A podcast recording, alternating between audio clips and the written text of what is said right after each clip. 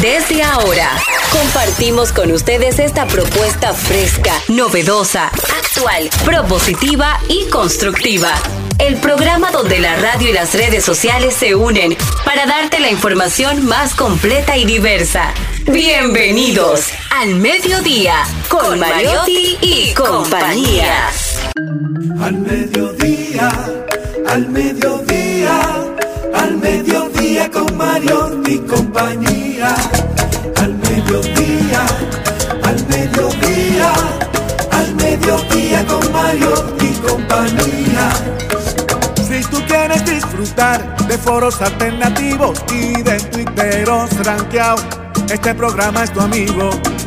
Tu revista meridiana para el talento una vía, para radio y redes variadas y con la canción del día. Al mediodía, al mediodía, al mediodía con Mario y compañía. Al mediodía, al mediodía, al mediodía con Mario y compañía. Si tú quieres disfrutar de página para izquierda, en la calle y el hogar, por eso no te lo pierdas. Para que hablemos un poco de salud y nutrición. Vamos allí camino propio de moda y decoración. Al mediodía, al mediodía, al mediodía con Mario y compañía. Al mediodía, al mediodía, al mediodía con Mario y compañía. Hola, mediodía, saludos, mediodía, sean todos bienvenidos al mediodía con Mariotti y compañía. Diversidad divertida, información sin sufrición, el programa donde ponemos alas a las palabras para llegar hasta ustedes con el mejor contenido disponible desde lo que pasó esta mañana a lo que va a pasar esta tarde, hoy jueves, jueves por fin se acerca, se acerca el viernes, estamos todos activos, felices porque ya llegó la Navidad, ya se siente la brisa en la República Dominicana, una Navidad un poquito atípica, una Navidad un poquito diferente, acostumbrándonos nueva vez a la vida post pandémica aún que debo recalcar y resaltar, señores, que hay un brote de la gripe mala esa que anda, hay un brote de influenza y aparentemente hay una nueva variante del COVID-19. Así que les recomiendo a usted que nos escucha, si se siente un poquito mal, no vamos a, no vamos a hablar de, de quédese en casa, ¿verdad? Pero póngase la mascarilla. Vamos a rescatar la costumbre de utilizar mascarilla para protegernos nosotros y proteger a los demás. Nos dimos cuenta por mucho tiempo que podemos vivir con ella, que podemos utilizarla y que no nos vamos a morir. Señor, si usted tiene una gripecita, una tosecita, póngase su mascarilla cuando esté en lugares públicos. Cuídese usted, cuide a los que los rodean. Con nosotros, directamente desde la provincia Esmeralda y Olímpica, Jenny Aquino. ¿Cómo te le va? Très bien, merci, et toi. Muy buenas tardes, señores. Gracias por estar en sintonía. Hoy es el día. No, espérate. Quiero saludar a mi profesor. Hoy es el día del profesor de francés. ¿Cómo te le va? Très bien, merci, et toi? ¿Qué que ça? Je m'appelle Jean-Marie. Claro, ya, ya hasta ahí llegó mi francés. Je suis dominicain. Je m'appelle Malena. Ah, muy bien. ¿Qué es lo que tú dices? ¿Qué más? Dice, Messie, quiero saber cómo tú te apeles. Estoy enamorada enamorada. de usted. No sé decírselo en francés. Yo te amo. Así de alegre somos. Fácil va tú a la embajada a buscar visa después de eso. Hoy es el día del profesor de francés, Cedieu Saint-Just, mi profesor querido y adorado, que siempre ¿Es con francés? las... eh, él era de Guadalupe, sí, nos Ah, dio... Y siempre ponían con las Que no- pronunciación. que no Eso, ha cambiado mucho Con en la los últimos años, pero Ah. antes, hace 10, 15 años, el profesor de francés de un colegio era el único que había. Le daba clases a todos. todos los cursos, por eso era muy conocido y muy querido por todos Los los profesores de estudiantes. francés no son Y acuérdense, ¿se acuerdan? El mío era el profesor Holguín, un abrazo para él donde quiera que esté. tú aprendiste? Trató, luchó, hizo su mejor esfuerzo, pero falló en el intento. Ay, yo me sé los números. Ah, dime. Ay, no, Jenny. Sí, por Un, favor. dos, trois, Ah, quatre, que- ah, pero- cinq, Dios. Exacto. six, sept, ¿Tú ves? huit, Exacto. Nosotros... neuf, Ajá. dix. ¿Eh? ¡Ay! Gracias, señores. Holguín. Gracias, Estos Holguín. profesores, mira, yo sé decir, yo me llamo Jenny, estoy más o menos, o sea que yo estoy contenta. Se Los que, dio. nos están, los que están escuchando tienen que estar pensando en lo mismo. Ay, pues yo me sé tal cosa, yo me sé tal cosa. Exacto, qué lindo. Hoy, bueno, nosotras, yo le he dicho varias veces, le voy a mandar este programa a mi profe, querido, Sediu San Justec, para que sepa que yo al menos eh, recuerdo, ya que me dieron francés, imagínate, hace cerca de 27 años por ahí, 27, 28 ya. Se llamaba francés ya el idioma cuando Sí, Ah, se llamaba francés todavía. Y hoy también celebramos el Día Mundial del Vino Tinto, así que hoy disfrute, no importa que sea jueves, mejor, la antesala del fin de semana. El vino tinto, una de las bebidas alcohólicas más conocidas y preferida en todo el mundo, tiene su día especial. Cada 24 de noviembre se celebra el Día Mundial del Vino y hoy no podemos olvidar que es el Día de Acción de Gracias. También a aquellas personas que lo celebran, nosotras no es una tradición tan tan dominicana, pero nosotros tú sabes que las cosas que nos gustan las celebraciones. Y hoy hay muchas personas que hacen su cena de Thanksgiving, así es que se dice, ¿verdad? En inglés, y sí, la cena de acción de gracias, en la cual usted simplemente agradezca. Yo he hecho un ejercicio, no sé si tú, Charlene, te digo que me, que me ha pasado en estos días y estoy muy, muy feliz por haber comenzado a hacer un ejercicio el pasado mes de octubre. Y es que cada noche, cuando me voy a acostar, eh, tengo un- una mascota de agradecimientos. Dicen que cuando agradeces, Dios te manda más cosas por las que agradecer. Señor, gracias que hoy pude comer tal cosa que me hizo alegre. Señor, gracias porque hoy conocí a esta persona que me ayudó. Señor, gracias porque esto no se dio el día de hoy. Porque muchas veces entendemos que eh, hay cosas que no se nos dan y, y es malo. No, es todo lo contrario. Y no saben las cantidades de bendiciones que he visto en mi vida todos los días en las acciones pequeñas. ¿Por qué? Porque si tú empiezas a contar tus gracias, empiezan a multiplicarse. Así, Así que es. Gracias Dios por lo que me das, pero también gracias por lo que me quitas. Señores, estamos en Copa Mundial, el mundo está en fútbol y vamos a escuchar la canción más emblemática de las Copas del Mundo de los últimos 30 años. Una canción que viralizó en un momento donde todavía no existían redes sociales a un artista de Puerto Rico. Él es Ricky Martin, La Copa de la Vida, que fue la canción de la Copa del Mundo celebrada en Francia. Vamos A- a, a escuchar un poquito de ese clásico que todavía al sol de hoy suena como que salió ayer.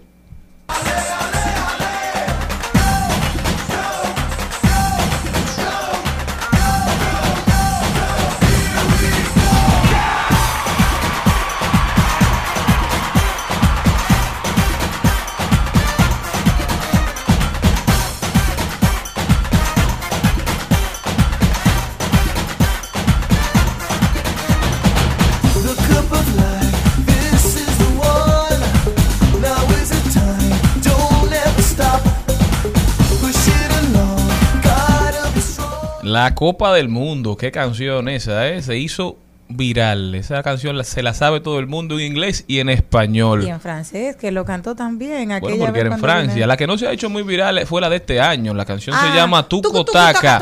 Y como que la gente no la, Bien, pero no la han escuchado porque yo recuerdo que para el Mundial del 2010 creo que fue Waka Waka la canción que la interpretó Shakira. Ajá. La canción antes de, de que el Mundial empezara ya era un éxito rotundo. Esta de, de la canción del Mundial de este año, la de Qatar, la cantan la estadounidense Nicki Minaj, el colombiano Maluma y la libanesa Miriam Fares. Ellos son los protagonistas de esta edición del FIFA Sound, ¿verdad? Vamos a ver, esperemos a ver qué calidad, cuál es la letra, si la canción se viraliza, porque la de Nicky Jam hace cuatro años tampoco tuvo mucha resonancia, ¿verdad? Como que uno sigue pensando que la canción del mundial es o La Vida Ay, Loca o Waka Waka. que para la de Brasil me gustó también la de David Bisbal, que era como seremos grandes, seremos Ah, esa fue fuertes. buena, Sí, esa sí, fue sí, muy sí. buena también y Esa se, fue y se bonita. pegó. Wave your Se- flag. exacto, se pegó. parece a una que ponen en, en las actividades de, de mi partido favorito. Se llama Levanta tu bandera, ¿eh? Ay, esa me encantaba dar una cintura con esa. Yo daba cintura con esa, levanta tu mano. Pero el programa de hoy tiene que empezar y nos vamos con Ahí lo dijo. Rodaremos por el mundo, deporte con Carlo Mariotti.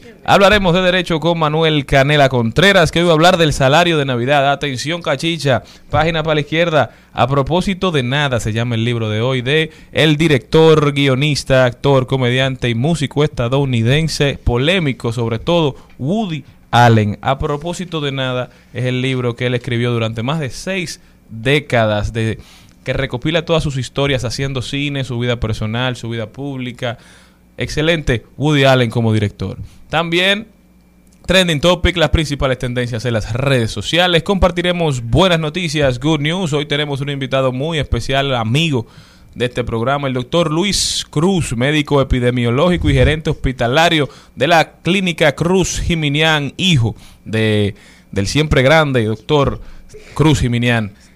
Eso y muchísimo más en su programa favorito, señores. También, también estaremos hablando de tecnología, reflexionaremos desde el alma con doña Angelita García y la doctora, la psicóloga clínica Celinés Madera estará hoy hablándonos un poquito de qué es el síndrome del burnout laboral o el desgaste provisional en la época del joseo, en la época del hustle, del que todo hay que hacerlo rápido.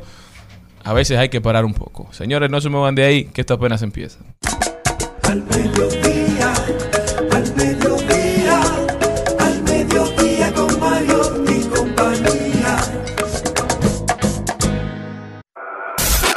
En al mediodía. ¡Ay! Lo dijo. ¡Ay! Lo dijo. ¡Ay! Lo dijo. ¡Ay! Lo dijo. ¡Ay! Lo dijo. ¡Ay! Lo Y este lo dijo, me llamó la atención muchísimo. Quiero la- oír la opinión de Malena, sobre todo, y, y de Joel, y de Ismael, y sobre todo aquí de Charlene, para que me cuenten. Oye, lo que dice uno. Un hombre dice, Víctor Abreu, si yo fuera trabajador sexual, sería un trabajador sexual pobre, porque hasta con una taza de café yo entrego. Y luego continúa. Luego de la publicación del café y de ser trabajador sexual, es importante aclarar que no soy barasto, soy asequible. Gracias. ¿Qué opinan ustedes? ¿Verdad que hay gente que hasta por el amor al café así? No, no, dime qué opinas tú. ¿Del café? Que A ti fue que te llamó la atención. sí. Dime qué, qué opinas Buen tú. Ay, sí, hasta como por un café te lo van a dar. O sea, no es solamente por batata. Tú, No, no, es la gente se lo da quien quiere. No, pero de verdad. El que también lo dijo fue el congresista norteamericano de ascendencia dominicana, Adriano Espaillat, que dijo que es una alegación maliciosa, una alegación maliciosa el comunicado de Estados Unidos contra República Dominicana. Ese comunicado que pide que establece, no que pide, que establece una alerta y que prohíbe la entrada del azúcar que produce Central Romana Corporation en la República Dominicana, territorio norteamericano. Esta alerta puede afectar mucho el turismo porque va de la mano también con la alerta que emitiera el Departamento de Estado hablando de que aquí en República Dominicana los norteamericanos de piel negra deben tener cuidado porque están recogiendo, están deportando a personas con ese tono de piel. Yo creo que, que Adriano Espaillat es una pieza clave para defendernos ante lo que está pasando, porque está en el Congreso norteamericano, tiene la posibilidad de citar a los miembros del Departamento de Estado, de pedir explicaciones de dónde sale esta, este impedimento, de dónde sale esta situación, cuáles son los motivos, cuáles son las pruebas que ellos tienen, porque para que ustedes sepan, lo de Central Romana es un tema de una empresa privada. Bueno, ahí hay otras, otros matices, pero lo del comunicado que, que, que emitió el Departamento de Estado es un tema gubernamental. Ahí se está, ahí se está diciendo, alegando, ahí se está acusando al gobierno dominicano de racista, al gobierno dominicano de abusador, de abusivo. Y como si fuera poco, entonces, luego salen hablando de una empresa que opera en suelo dominicano, diciendo que esa empresa está promoviendo la esclavitud moderna. Señores, esto se complica, esto no es poca cosa, ¿eh? Así que esperemos que don Adriano, que es nuestro representante más alto en los Estados Unidos, porque nació aquí, aunque luego emigró, nos defienda. Pero me llama la atención algo. Si la gente quiere recordar, nosotros, y tú sabes que yo quiero mucho la embajada norteamericana, mis amigos que están allá y todo, pero si quieren recordar un poco, siempre se nos tilda a nosotros como que somos lo peor frente a Haití. Y hay que recordar las imágenes del 21 de septiembre del 2021. Si usted no se acuerda cómo sacaban a los haitianos, búsquela, porque era con látigos que lo hicieron en pleno siglo XXI hay que recordar esa parte donde se iba a hacer una investigación, donde se iba a someter algo sobre eso y al día de hoy todavía se está esperando el informe. Los trataron peor que a los esclavos de los años 1700 y 1600. Sin embargo, nosotros siempre hemos tenido una mano solidaria. Que tenemos debilidades porque no todo ha sido blanco y negro, es cierto. Porque aquí hay muchas personas con xenofobia, pero no es el, el- el común denominador. Así que no se nos puede tildar de que no hemos sido solidarios, que no hemos estado ahí para cada vez que nuestros hermanos haitianos nos han necesitado. Porque si no, si quieren muestra de un botón, recuerden el terremoto del 2010.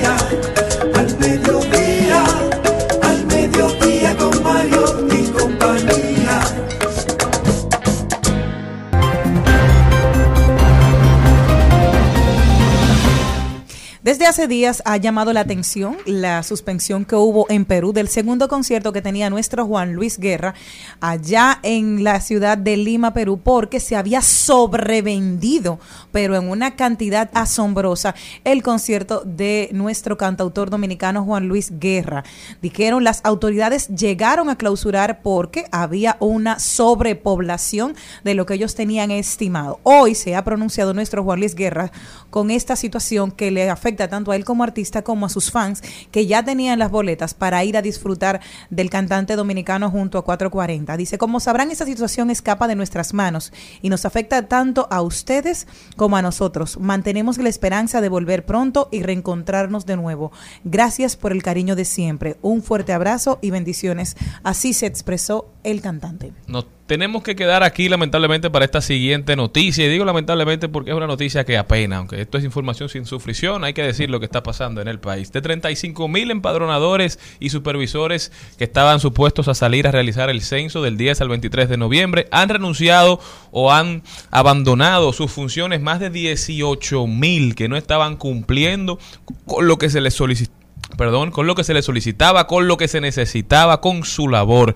Ya se ha dicho que hay muchos incluso que faltaron a su trabajo porque no se le estaba dando el dinero acordado para la dieta, porque supuestamente los pagos se habían hecho antes de que ellos empezaran a trabajar.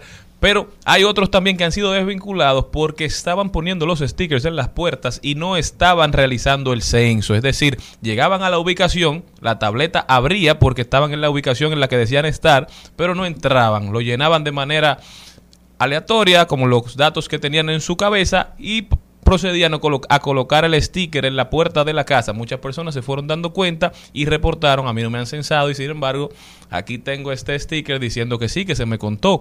Es lamentable una inversión de más de 4 mil millones de pesos que está dando bastante problema. Era del 10 al 23, luego del 23 se extendió hasta el 30. Entonces, uno solamente es tan bueno como la data que recopila. Si esa data es falsa, también los análisis, las políticas públicas que se pueden hacer serán falsas, serán débiles, no estarán adecuadas a la realidad dominicana. Esperemos que esto todavía pueda salvarse porque de verdad que necesitamos esta información. Bueno, y te tengo una buena noticia porque dentro de todo no todo puede ser tan oscuro. Y desde Indonesia, los equipos de emergencia en Indonesia trabajan contra reloj el jueves para encontrar supervivientes tras el sismo que dejó 271 muertos luego de sacar con vida a un niño de 6 años atrapados durante dos días en los escombros. El rescate milagroso fue captado por las cámaras en la noche de este miércoles y reavivó la esperanza de poder encontrar a más supervivientes entre las ruinas provocadas por el temblor que devastó la ciudad de la ciudad de Sihanoukville en Java Occidental. Esto es muy buena noticia, señores. Cuando tú puedes encontrar un niño, y mira la, la imagen siempre, ¿se acuerdan que entre los escombros había una, una imagen que no hemos podido borrar? Que era ese niño cuando era encontrado que abría los brazos a su rescatador. Igual este niño de seis años en Indonesia te llena de esperanza de que aún hay personas que pueden ser rescatadas, que dos días después pueden ser encontradas. Así que yo quería dejar este sabor de boca desde Indonesia, pese a la lamentable noticia, uno lleno de esperanza. Vámonos para Brasil, señores. Ayer comentábamos que Jair Bolsonaro y su partido habían empezado a cuestionar los resultados de la segunda vuelta de las elecciones presidenciales.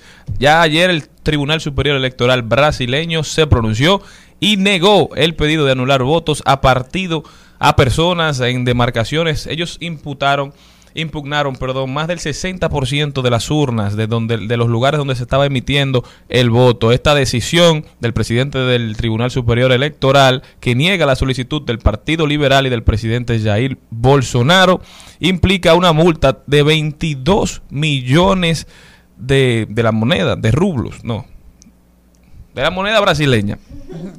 Por litigio de mala fe, el presidente del Tribunal Superior Electoral también ordenó la suspensión inmediata y el bloqueo de los fondos partidarios de la coalición hasta el pago de la multa. Así que ya saben, fuertes consecuencias para Jair Bolsonaro por poner en juicio, en problemas, por poner en duda el- la voluntad del electorado brasileño. Me voy a Ucrania con otra buena noticia. Adivina qué. El suministro energético en Ucrania está volviendo gradualmente a funcionar. Eso es muy bueno. Primero con la reactivación de las centrales térmicas. El seguida real, el de real las, es la moneda de las hidroeléctricas. Así. El real. Vamos a, como ya llegó el real, el real. Mira el dinero, qué bien. Dice, el suministro energético de Ucrania está volviendo gradualmente a funcionar. Primero en la reactivación de las centrales térmicas, seguidas de las hidroeléctricas y las nucleares, anunció este jueves Ucrenegro la compañía estatal de transmisión de electricidad. La situación con el suministro de energía sigue siendo difícil, pero bajo control, según comunicó la empresa de redes sociales, informó el portal Ucriform. Así que, bueno, qué bueno, gracias a Dios. Señores, pero y otra noticia es que se complica la situación de Rusia y Ucrania.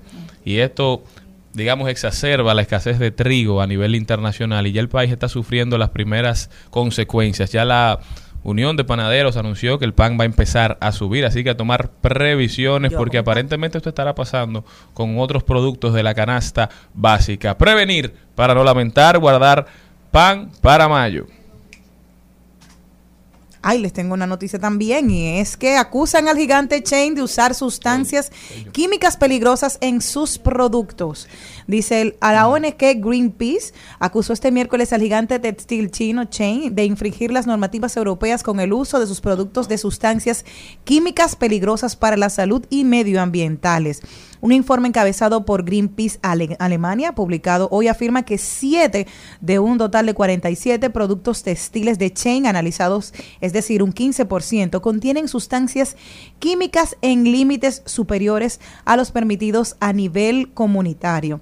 Cinco de dichos productos superaban los límites de concentración de sustancias químicas en más de un 100%, mientras que 15 contenían sustancia a niveles preocupantes, es decir, por encima del 32% que marca el certificado de OEOK. Ya saben, ustedes que van a regalar hoy Día de Acción de Gracias y en Navidad, traten de lavarlo antes de ponérselo, al menos si viene de Che.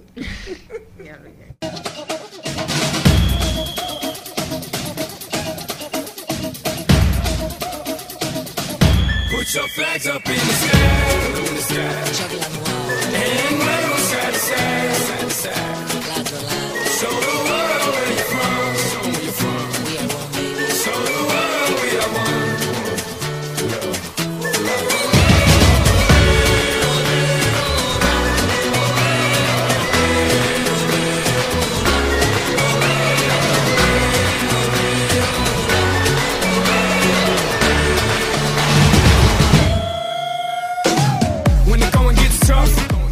Señores, y si usted pensaba que El Salvador había abandonado ya su apuesta a las criptomonedas, al Bitcoin, bueno, les tengo noticias. Bukele, en vez de alejarse de las criptomonedas, sube la apuesta. La presidencia de El Salvador da un nuevo paso para recaudar mil millones de dólares con el primer bono soberano en blockchain. Y si usted se pregunta en qué estarán gastando el dinero, bueno, según Bloomberg en línea, los bonos propuestos que implican una inversión mínima de, de 100 dólares buscan contribuir a financiar la construcción de la ciudad costera Bitcoin City, que minaría monedas digitales usando la energía geotérmica de un volcán cercano. Como ya hemos comentado anteriormente, ustedes saben que la minería de Bitcoin, de criptomonedas, es una actividad que necesita muchísima energía, por eso es muy contaminante cuando la generación de esa energía se hace a base de fuentes térmicas, es decir, de energía que no es renovable, de energía que no es verde. Por eso, el atractivo de este Bitcoin City que va a minar a través de la energía generada por un volcán. Estos bonos según el gobierno de Bukele, estarían recaudando 500 millones de dólares para la infraestructura de esta Bitcoin City y otros 500 millones de dólares para comprar Bitcoin y cualquier apreciación de la moneda digital se compartiría en última instancia con los tenedores de bonos. Sin embargo, la controvertida iniciativa está avivando las preocupaciones sobre la solvencia del país en medio del estancamiento de las conversaciones con el Fondo Monetario Internacional sobre la financiación para ayudar a tapar la brecha presupuestaria. Esto puede ser una medida que beneficie en el futuro, pero los problemas de El Salvador son de naturaleza inmediata, porque en El Salvador hay gente que no logra ni siquiera comer tres veces al día. Hay personas que no tienen un techo digno, no tienen acceso a educación de calidad, a servicios de salud pública. Entonces, esto puede ser una medida que lleve a Nayib Bukele en 30, 20 años a convertirse en el visionario de Latinoamérica, a decir yo tuve la razón, yo hice lo correcto, pero con hambre es muy difícil estar viviendo en el metaverso. En al mediodía es bueno recibir buenas noticias. Es bueno recibir buenas noticias con Mariotti y compañía. Les tengo una noticia increíble y es que una madre que les lleva precisamente en edad tres años a sus hijos es increíble. ¿Qué? Sí, una madre que le lleva tres años a sus hijos. Imagínate eso. ¿Qué pasó? Que una pareja decidió poder adoptar unos embriones congelados hace 30 años. La madre tiene 33 actualmente, imagínate. Decían que les dan una oportunidad y es que una pareja estadounidense dio a luz hace tres semanas dos bebés gemelos cuyos embriones estuvieron concebidos y congelados desde el año 1992. Eran uno de los que más tiempo tenían congelados.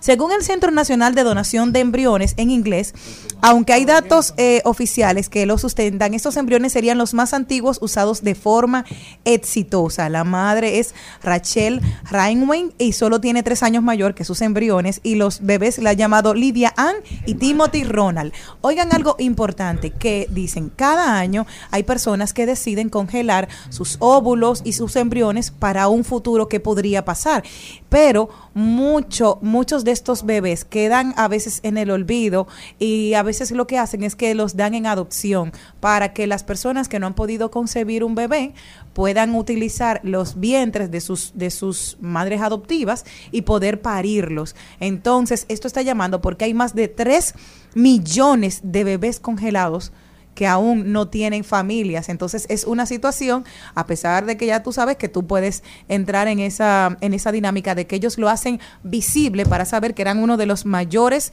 eh, estos fetos que ya estuvieron congelados hace 30 años. Y miran, en el caso, yo recuerdo un caso específico que ah, lo hemos sabido con todo el mundo, la tiene congelado Sofía Vergara, tiene unos embriones congelados con su anterior pareja y después tiene que tener el consentimiento de los dos. Y luego de que ella se casó con Joe Magnamielo, dijo que no iba a utilizar esos, esos embriones que ya tenía congelados. El otro caso también es el de Adamari López y Luis Fonsi, porque como ella tuvo un proceso de cáncer, ella, ellos tenían congelados sus embriones. ¿Eh, ¿Qué va a pasar con esos bebés?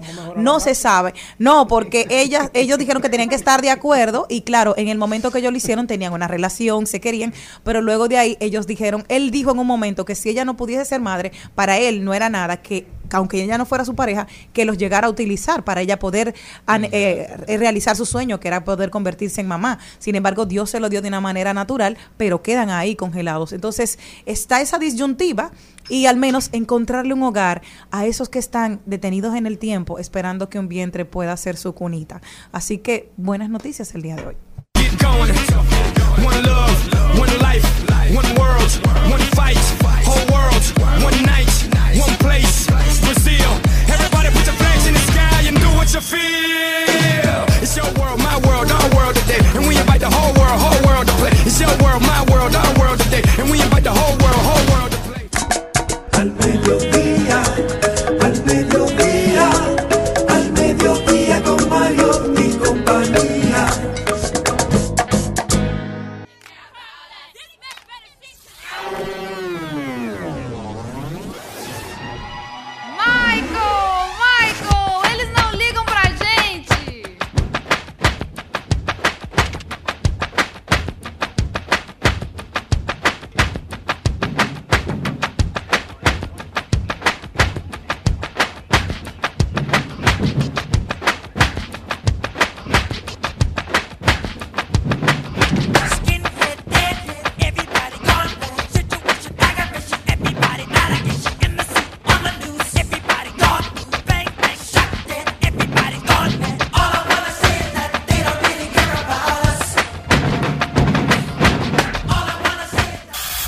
Presentamos en Al Mediodía con Mariotti y compañía.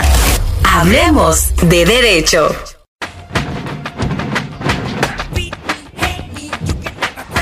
Está con nosotros Manuel Canela Contreras, miembro fundador, ¿verdad? Del bufete de abogados Canela Contreras y también dueño de este programa. Manuel, bienvenido.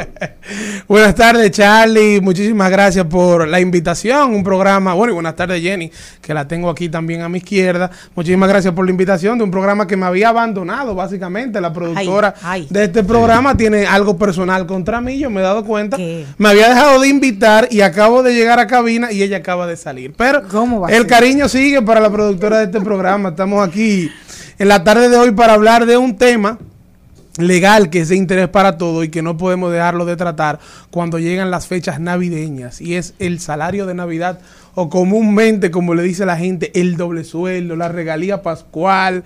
La gente se pone contenta Sí. desde que llega diciembre No, y es porque llega llegan esos chelitos extras. No, incluso la gente, yo, de- yo decía en estos días que la gente empieza a gastar más desde noviembre. O sea, cuando ya recibe el doble sueldo, el doble sueldo está gastado hace rato. En la gran mayoría del dominicano eso es así, lamentablemente, pero es la realidad.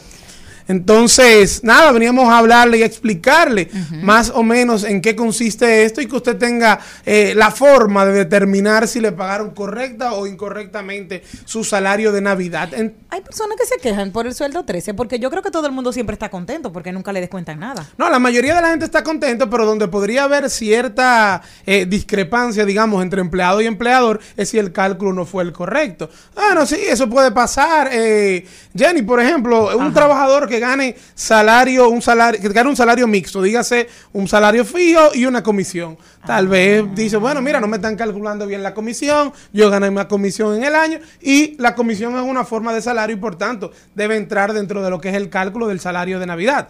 Y, para, para terminar de ver esa parte, o por lo menos en términos conceptuales, hablarle del salario de Navidad, que esta es la duodécima parte de los salarios devengados en el año. ¿Qué quiere decir esto? Que usted va a sumar todos sus salarios, todos los salarios que usted ganó en el año calendario, dígase de enero a diciembre, y los va a dividir entre 12 y eso le va a dar a usted el monto que usted debe recibir por salario de Navidad. Por eso es muy importante que, por ejemplo, si usted no trabajó el año completo en esa empresa, usted tenga en cuenta de que usted va a recibir una proporción de lo que sería el doble sueldo, una proporción de lo que sería su salario total, porque usted no trabajó el año, el año calendario completo. Manuel, ¿y si me subieron el sueldo en junio, en julio? Claro. ¿Cuál es el doble sueldo que me toca? ¿El del sueldo aumentado o el de o el dividido o el del primer sueldo? Sí, no, ahí el doble sueldo que te va a tocar es, va a ser una combinación de los dos salarios. Por ejemplo, si tú en enero ganabas 20 mil pesos y de repente en junio empezaste a ganar 30 mil pesos, entonces tú vas a ganar, digamos que una media, 25. ¿Y, cómo? y el cálculo es fácil, tú sumas 20 mil, ponte tú, si ganaste 6 meses por 6, 20 mil por 6, te da 120 mil y después 30 mil por 6, te da 150 mil y no, 180 mil. Tú sumas esos dos y lo divides entre 12 y ahí tú vas a tener el, el cálculo. Entonces estamos hablando que, por ejemplo, si tú en el año entero ganaste 300 mil, como era en ese caso que me planteas, tu salario de Navidad va a ser de 25 mil pesos. En el caso de los bonos navideños, que la gente a veces se sopa así como las moscas, ay, qué bien, qué chulo. ¿Eso es obligatorio dentro de las empresas o no? ¿No está obligado por Navidad? Eh, ¿Viene a propósito del sueldo 13? Porque la gente cuenta a veces con él, no toda la empresa lo dan, es obligatorio. ¿Qué tú me puedes decir de eso? ¿Va Mira, por ahí? sí, lo que pasa es que lo que te está, lo que obliga la, la ley, digamos, para el tiempo, el mes de diciembre, para es el pago del salario de Navidad.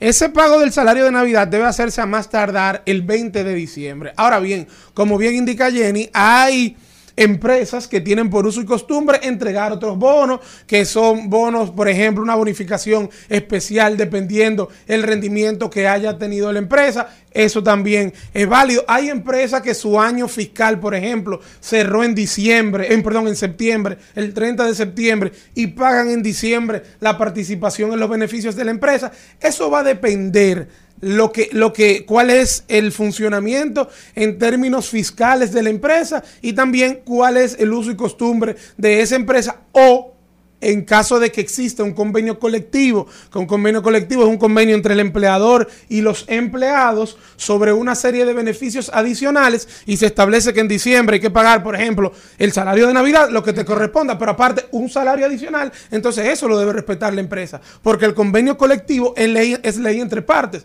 Pero en principio, toda empresa que no tenga un convenio colectivo y que por sus operaciones no cierre el año fiscal en septiembre o no decida pagar un bono especial en diciembre, solamente tiene la obligación de pagar el salario de Navidad, que es la duodécima parte de los salarios de vengado en el año. Manuel, te quiero mucho, pero te voy a meter al medio. Esto es una conversación que hubo entre dos, entre dos empleados de dos, de dos sitios diferentes. Uno le pregunta a otro, ven acá, ¿y dónde tú trabajas? Eran dos medios de comunicación. Y dice, ah, en, en tal canal. Y dice, ah, dice, pero eso quién lo ve? Y dice, no importa, pero nosotros tenemos fiesta de Navidad y ustedes no. Porque la otra persona estaban en ese momento en el top de, de- de Claro. la cosa. ¿Es obligatoria la fiesta de Navidad? ¿Sí o no? Porque a mí siempre mi papá dijo, siempre que hagan fiesta de Navidad usted no falte. Porque es un No. esfuerzo de los empleadores. Entonces No. yo voy y soy la que más bailo. Mira, para- Pero dime, ¿es obligatorio o no? Para nada, la realidad es que no es obligatoria la fiesta de Navidad, pero sí hay que decir que la fiesta de Navidad es eh, una celebración que ayuda a lo que es el ambiente de, de la empresa, pero no, no es obligatorio, esto es una facultad del empleador si le quiere hacer fiesta a sus empleados. Por ejemplo, yo sé de instituciones Bueno, hay algunos que están en huelga porque dijeron el COVID se acabó ya. que se dejen de cuento. Me están oyendo. Pero mira, yo sé de Ustedes saben quiénes son. Por ejemplo, en instituciones varias. privadas que hay, Recuperemos los valores. el compartir. que hay años que han decidido, eh, por ejemplo, no vamos a hacer fiesta de Navidad, vamos a rifar 10 apartamentos.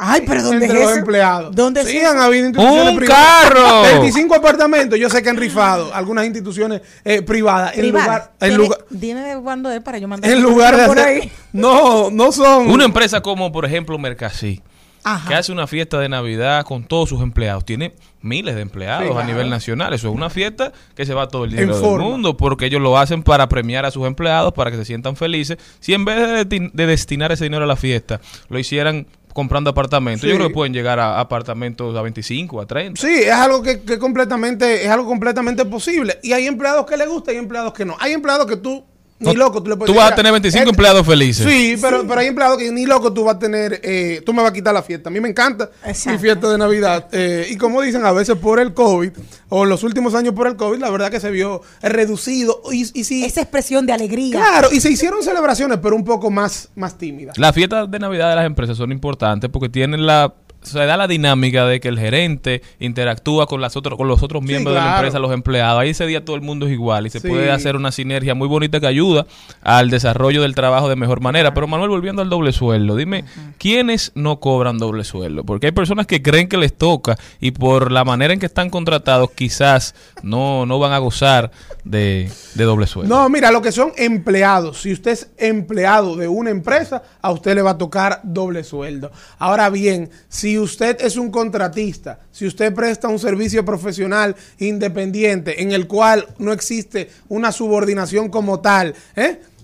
Un iguala, exactamente. Si usted es un, un- un igualado, entonces a usted no le corresponde. Bueno, igualado es el término que se utiliza para personas que trabajan mediante servicio de iguala. Entonces a usted no le va a corresponder lo que es el salario de Navidad. Pero si usted es un empleado de una empresa, a usted le corresponde esos derechos adquiridos, que es el, el salario de Navidad. Eso es de orden. Si yo no estoy conforme con el doble sueldo, si pasó algo en el año y el salario varió, cambió, y no estoy conforme con lo que se me dio, ¿a dónde puedo acudir? Si en la empresa no le dan aquiescencia a mi inconformidad. Bueno, al final del día usted tiene ahí las, las acciones que le establece el Código de Trabajo. Usted podrá presentar una, una dimisión porque, por ejemplo, no le pagaron la totalidad de su salario de Navidad y con esa dimisión tendrá que venir luego una demanda ante los tribunales laborales para usted reclamar que le paguen eh, lo que le correspondía de, de salario de Navidad y junto con ello ya se termina el contrato de trabajo, lógicamente, porque la dimisión termina el contrato contrato de trabajo y tendrá que, que le paguen sus prestaciones más una indemnización por haber violado la empresa esa disposición de pago de salario de Navidad. Hubo un tema que tú hablaste hace unos programas atrás y era precisamente cuando una persona fallecía dentro de, de- de un como Sí, empleado sí. y que les tocaba el, pres- el, el- La asistencia tocaba- económica. La asistencia económica le tocaba precisamente a los familiares. Los familiares, ¿Cuándo correcto. se lo pagan eso? ¿Ahora como doble sueldo 13 o se lo pagaron cuando se murió? No, mira, la asistencia económica se debe pagar al momento en que la persona fallece. Ah. El tema del salario de Navidad, que es un derecho adquirido, se debe que, pagar. Que, que duró ocho meses la empresa y murió en agosto. Claro, se ese derecho adquirido, la verdad, que es el salario de Navidad, la empresa se lo debe pagar a los familiares, pero la empresa siempre tendrá la facultad de pagarlo en diciembre. O sea, por ejemplo, y algo que tiene pendi- usted tiene que tener pendiente, por ejemplo, si usted trabajó hasta agosto en una empresa, perfectamente la empresa le pudo haber dicho, mira, el salario de Navidad lo pagamos en diciembre, tenga pendiente para ir a buscarlo, que tiene que pagarlo más tardar el 20 de diciembre. Y otro aspecto a tener en cuenta que esto es importante sobre todo para aquellos empleados que ganan eh, por encima del umbral de- del, umbral exento de impuestos sobre la renta, es que el salario de Navidad no es susceptible de descuento de impuestos sobre la renta. Como dicen en buen dominicano, entra limpio el salario de Navidad. Si usted gana 100 mil pesos, a usted le van a entrar de salario de Navidad 100 mil pesos. En este caso, a usted no le van a descontar ni TCS, o sea, a usted no le van a contar ni AFP, ni Seguro Familiar de Salud. Olvídese de la TCS, tampoco le van a descontar lo que tiene que ver con el impuesto sobre la renta. Manuel- Pero la mayoría del dominicano, la verdad es que lamentablemente tiene un salario por debajo del umbral que paga eh, impuestos sobre la renta. Lamentablemente. Manuel Canela Contreras con nosotros. Manuel, ¿cómo puede la gente continuar esta conversación? Si alguien tiene una duda, alguna inquietud, si alguien lo está maltratando, ¿cómo puede comunicarse contigo? Es así, sí, ustedes pueden seguirme a través de mis redes, socia- redes sociales, en Instagram mcanela contreras y en Twitter mcanela c. Por ahí podemos seguir esta conversación, si tiene cualquier duda sobre el salario de Navidad y cualquier otro tema legal, estamos para servirles. Y para los que no lo saben, Manuel es un liceísta empedernido, No apasionado, enfermo, amante de los Tigres del Licey. ¿Cómo que Manuel, felicidades porque el Licey ganó ayer. No, estamos No contentos ayer. por la temporada, pero yo creo que ya está bueno de Jairo Asensio. Gracias, Manuel.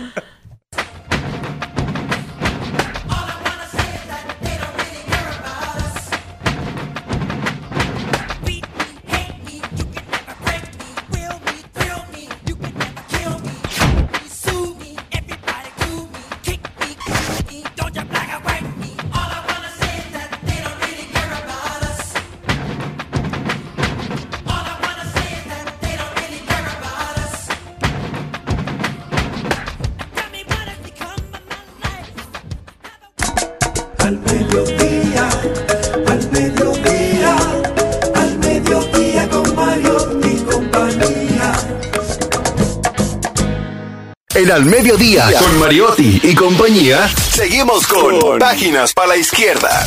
A continuación, Páginas para la Izquierda. Y este segmento llega gracias a Pasteurizadora Rica, porque la vida es Rica. El libro de hoy se llama A propósito de nada, de Woody Allen, director de cine, guionista, actor, comediante, músico estadounidense de origen judío. Woody Allen, que durante las seis décadas que lleva haciendo cine, escrito y dirigiendo más de 50 películas, nos relata cómo fueron sus primeros matrimonios, el más precoz con una novia de su adolescencia y luego con la maravillosamente divertida Lucy Lasser, a quien es evidente que todavía adora por lo que cuenta en el libro. En un texto a menudo hilarante, haciendo gala de una franqueza sin límites, lleno de creativas intuiciones y de bastante perplejidad, un ícono americano cuenta su historia, aunque nadie se lo haya pedido. Por eso el título, a propósito de nada. El libro está disponible en las diferentes librerías a nivel nacional y también en las plataformas digitales como Amazon. Está disponible en audiolibros. Tiene un costo bastante económico. Woody Allen es un uno de los directores más emblemáticos de Hollywood, polémico por una situación que se dio, que se casó con su hijastra. ¿Verdad? Sí. Y por eso, a raíz de eso, mucho se ha Y conversado y eso ha manchado un poquito su carrera. Pero Woody Allen es uno de los directores que a mí más me gustan a título personal. La película Annie Hall para mí es una de las mejores. También Midnight in Paris con Owen Wilson. La película Manhattan es una comedia un poco diferente, la de Woody Allen. pero a mí me encanta. Y si usted tiene un sentido del humor también un poquito diferente a lo mainstream, se los recomiendo. Busque películas de Woody Allen y le aseguro que no se arrepentirá. El libro se llama propósito de nada y está disponible en Casa Cuesta y en Amazon Libros. Este segmento llegó gracias a Pasteurizadora Rica, porque la vida es rica.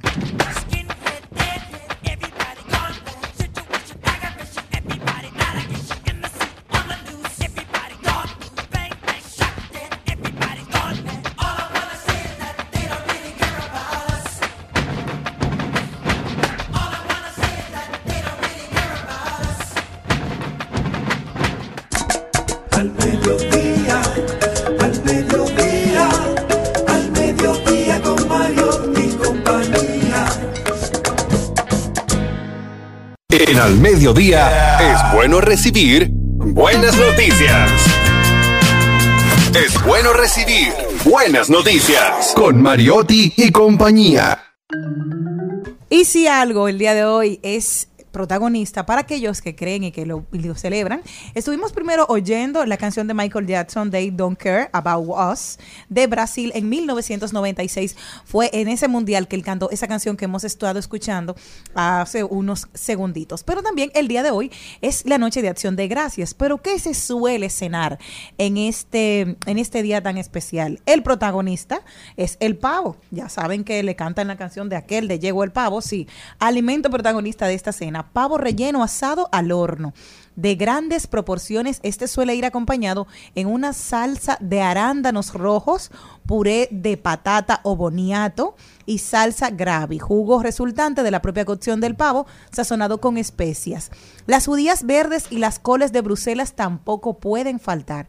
El pavo de acción de gracias es de tradición americana. Lo sirven, eh, normalmente se hace un pavo relleno, que lo curioso es que la mayoría de los estadounidenses cocinan este relleno en una cazuela y luego lo sirven al lado del pavo a modo de guarnición. ¿Esto por qué? Se hace para evitar que se reseque el pavo, porque saben que la carne de pavo es muy seca normalmente, tiende a resecarse muy rápido, y también la cocción del pavo dura entre 2 y 3 horas en el horno, por lo cual el relleno ayuda a que mantenga la carne su jugosidad y luego de que ya está listo, pues es, yo creo que el, que el pavo para mí, no sé tú, Charlene, para mí el pavo es más lindo verlo que comerlo. Sea, a mí... A mí me gusta el la- pavo. Aquí el, aquí el pavo, tú sabes que lo dominicanizan. E incluso en mi casa lo hacen relleno de mofongo. Ah, sí. Muy bueno. Muy Debe bueno. Pero eso, se- sí. Acción de Gracias es la fiesta por excelencia de los norteamericanos. Viajan de todos lugares del país para juntarse con sus familiares. Celebran, comen juntos, hablan, conversan.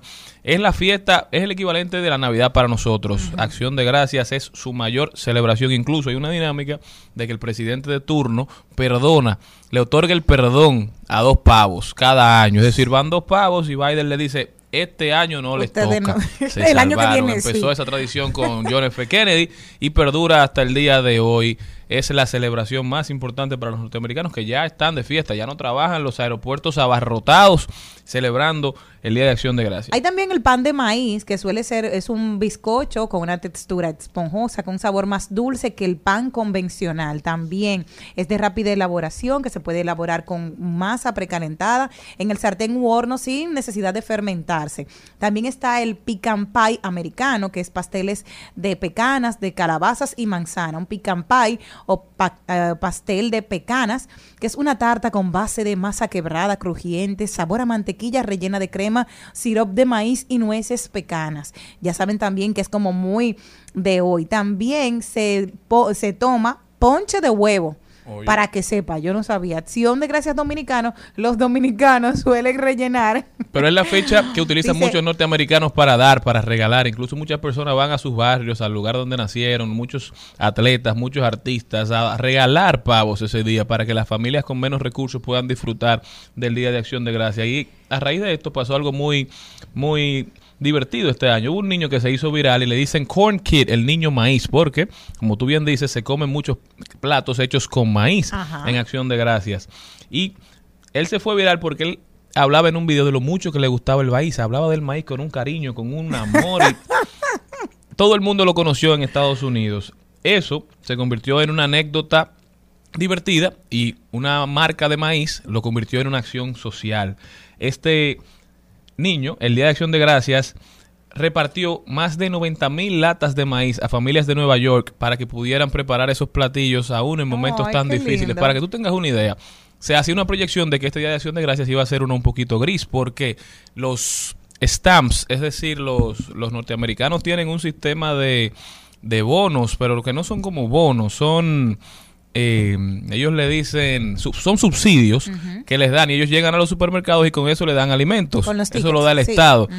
Es el año que más se han solicitado estos subsidios desde el 2016. Es decir, hay un exceso de personas que no pueden completar la comida del mes y están solicitando ayuda del gobierno. Por eso estas marcas se están sumando al esfuerzo del Estado colaborando. Esperemos que así también suceda aquí en el país porque de verdad que es necesario que los que más tienen aporten y apoyen a los que menos tienen. Ese es el espíritu de la celebración. Y óyeme qué cosa tan chula, que cada una, cada persona que va mm, eh, a- asimilando esta cultura le va enriqueciendo, porque es, lo, bueno que es estático y lo bueno de la cocina es que puedes llenar de creatividad. A, a veces aderezan el boniato con పోతులే que es, un, es una especie de un picante de allá de México también. Reemplazar el, el puré de papas por el de yuca, aquí se ha hecho también. Condimentar las coles de Bruselas con chile, miel y lima.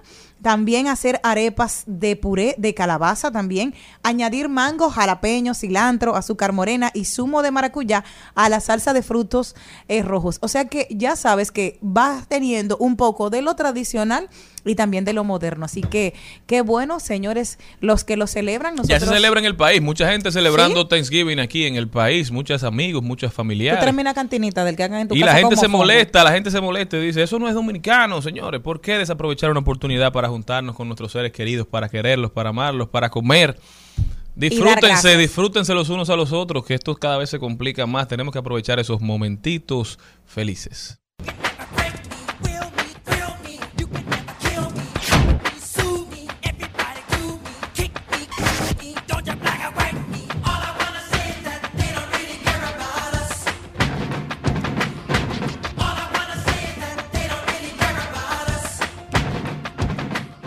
Señores, quiero aprovechar este momento para hacer un llamado. Ahí sigamos escuchando a Michael Jackson, They Don't Care. Qué canción, ¿eh? Marcó un hito. They Don't Care About Us. Nosotros no les importamos. Ese video pone a cualquiera a temblar. Señores, yo le voy a hacer un llamado porque ustedes saben que yo ando en un motor eléctrico y eso me da la posibilidad de andar muy activo en las calles, de estar viendo todo lo que pasa. La posibilidad, no, la obligación, porque cuando usted es la carrocería de su vehículo, usted no puede darse el lujo de distraerse. Y cada vez son más las personas que yo veo manejando con una mano en el volante y con el celular en la otra. Y por lo general mirando más para la pantalla que hacia la calle. Andamos en automático, andamos utilizando el sistema 1. Por eso a veces usted ve que usted sale para la oficina y llega a su casa, que usted sale para para el trabajo y llega a un lugar que, que acude con cierta frecuencia porque nos estamos perdiendo, nos estamos yendo a lugares donde no debemos estar, no estamos viviendo en el presente. Entonces, usted que se queja tanto del estado del tránsito, usted tiene que entender que el tránsito es un tema cíclico, que lo que pasa en un punto afecta posiblemente las demás intersecciones por más de 3, 4 kilómetros hacia atrás. Es decir, usted no es una isla, usted no anda solo en la ciudad. Sus causas no son las más importantes. Todo el que anda en la calle o anda trabajando o anda buscando trabajo o anda haciendo diligencias. Entonces, tenemos que promover un ecosistema vial más amigable. Pueden promoverse todas las leyes del mundo, todas las iniciativas, todas las resoluciones pueden aprobarse. Y si no ponemos de nuestra parte, si no mejoramos individualmente, no vamos a mejorar colectivamente. Entonces es tiempo de que nosotros tomemos el primer paso, que empecemos desde nosotros, de lo particular a lo general para mejorar, porque de verdad que esto está insostenible, esto no se aguanta y gran parte del problema es ese, que no estamos pendientes a lo que está pasando, nos paramos cuando cambia el semáforo y duramos 30 segundos, 20 segundos de más porque estamos mirando el teléfono. Los accidentes que han sucedido porque las personas están distraídas no se pueden ni calcular, no se pueden contar porque aquí tampoco hay una base de datos que sea fehaciente, que sea confiable, donde uno pueda decir, mira, tal intersección está pasando tal cosa, ¿qué lo está motivando? Mira lo que pasó en Corea del Sur, ya las autoridades, en vez de poner las luces de paso en los semáforos a nivel de la vista, lo pusieron en el piso, porque la gente anda mirando el celular todo el tiempo y se estaban metiendo en la calle sin mirar hacia los dos lados, sin saber lo que estaba pasando, y eso estaba provocando muchas, muchos accidentes. Entonces, no solamente un tema de lo económico, no solamente un tema de incluso de lo humano, también un tema de la cotidianidad, señores, de, de lo que está pasando con nosotros, de cómo yo estoy apreciando y cómo estoy disfrutando mi ciudad, cómo estoy apreciando y disfrutando o viviendo el trayecto. Estamos durando de dos a tres horas para llegar a un sitio, cuando tan solo en el sitio vamos a durar media hora, 20 minutos, es decir, el trayecto dura más que el destino. Eso no es posible. Hay que empezar a asumir con responsabilidad nuestro ejercicio y nuestra utilización, nuestro uso de la vía pública, porque si no mejoramos individualmente, vuelvo y lo repito, nunca vamos a mejorar colectivamente. Entonces, usted que me está oyendo, suelte ese celular y atienda a manejar, que para donde usted va es más importante que usted llegue a que avise que va llegando.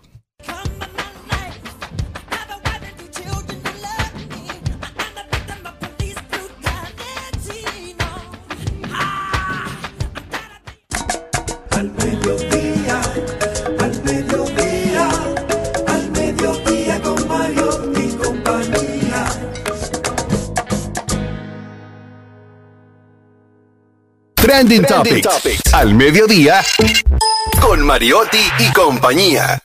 Presentamos Trending Topics. Hey, yo, me, soy Trini.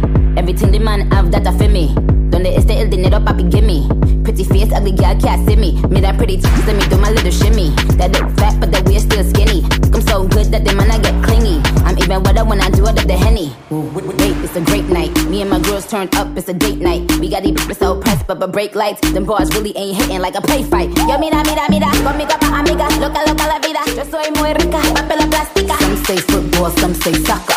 Look a shot, go up. Estamos de vuelta, muchísimas gracias por acompañarnos en el Mediodía Radio. Vamos a ver cuáles son las principales tendencias. Eso que escuchaban ahí es la canción Tucutaca, la canción del Mundial de Qatar 2022. Maluma, Nicki Minaj. Y la artista libanesa. Vamos a ver. Tucu, tucu, taca, tucu, tucu, tucu, taca. Yo estoy tratando de aprendérmela en lo que ya voy, le voy cogiendo Una cariño. estrella, señores, definitivamente. Esa canción como que la plagiaron, ¿verdad? Porque aquí hay un- el tucuntazo, se llama. La que tenemos aquí, ¿verdad? Que, que hagan su diligencia a ver si no hay alguna similitud.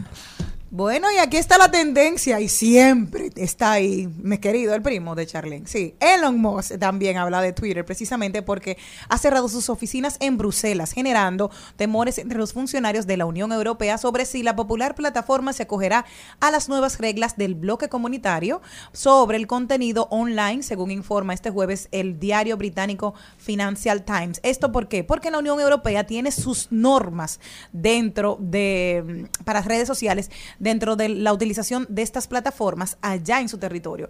Entonces ya empezaron a cerrar esto, mira con preocupación la Unión Europea, porque saben que también Twitter en todos los países se ha convertido en la plataforma favorita de poder interactuar de la televisión, porque hay muchos canales que incentivan a la población a que con este hashtag vamos a hablar y vamos, y la gente es muy participativa. Yo tuve la oportunidad de ver un reality y era todo el mundo tuiteando de qué opinaba y estos hashtags llegan mucho, o sea, cómo ellos se van a comportar frente al nuevo dueño allá de Elon Musk. Y los que son tendencia también por cómo se comportan son los fanáticos japoneses, que cada vez que termina un partido en Qatar recogen la basura, es decir, esta actitud de dejar el lugar tal cual como lo encontraron tiene un nombre y se llama Souji, es una práctica muy común en Japón.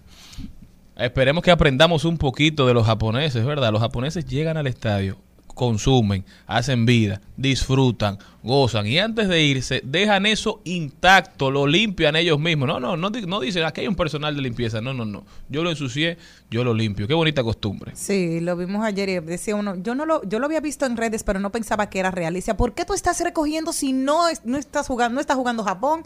Y tú nos dices el porque nosotros tenemos una cultura que tenemos que dejar todo tan impecable, perdón, tan impecable como cuando llegamos. Así que ya saben. Otra cosa, otra tendencia precisamente es Hipólito Mejía, porque el expresidente Hipólito Mejía consideró este jueves que la acusación de Estados Unidos a la Central Romana es una bofetada y un irrespeto a la República Dominicana, por lo cual él es una de las tendencias del día de hoy. Es una bofetada para el pueblo dominicano. Eso es un comportamiento que no es nuevo. Los americanos nos han acostumbrado a eso, a de irrespetar a muchos de sus amigos. Me pasó a mí, dijo el expresidente Hipólito Mejía, por lo que hoy también es tendencia. Otra de las tendencias precisamente es que un grupo de abogados defenderá en los tribunales a los afectados de mantequilla. En principio, que no habían tantas personas que se hubiesen pronunciado por lo que estaba sucediendo allá en Sabana Grande de Boya, pues ya hay un equipo de más de 20 abogados y siguen sumándose a nivel nacional porque vamos a dar un ejemplo en República Dominicana en defensa de este pueblo vulnerable, de todos los que han sido estafados hasta el momento en Sabana Grande de Boya por mantequilla. problemas serios, lo dije desde el principio, porque lo que está pasando, lo que pasó en Sabana Grande de Boyá fue que mucha gente se dejó embaucar, se dejó engañar por un joven que es parte de esa comunidad o que fue parte de esa comunidad y que se aprovechó de eso para utilizar recursos de personas, sabiendo él de dónde venían, sabiendo que mucha gente estaba hipotecando su casa, que mucha gente estaba cogiendo préstamos en la calle para entregárselo a él porque él supuestamente lo devolvía en una semana al 100, al 50, al 40.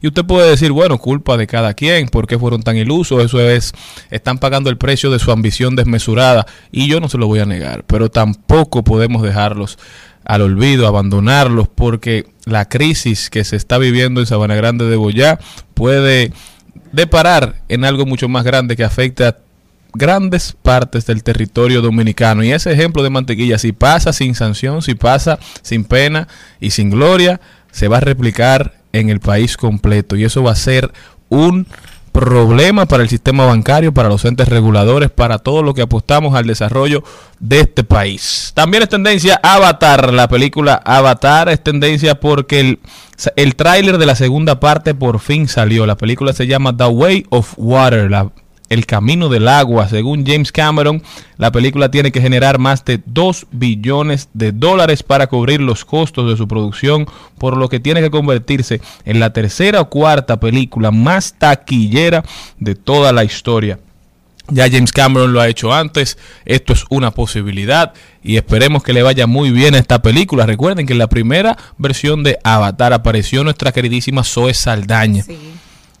Y ya otra de las tendencias es Daddy Yankee, precisamente porque fue pospuesto todo lo que tenían sus conciertos 6, 7 y 8 de enero del 2023. Queda precisamente suspendido porque habían algunos eh, contratiempos de logísticas y cuidadosos detalles de producción, por lo cual quedan pospuestos 6, 7 y 8 los conciertos que se celebrarían allá en su natal Puerto Rico de la despedida del Daddy Yankee. Así que hasta aquí las tendencias.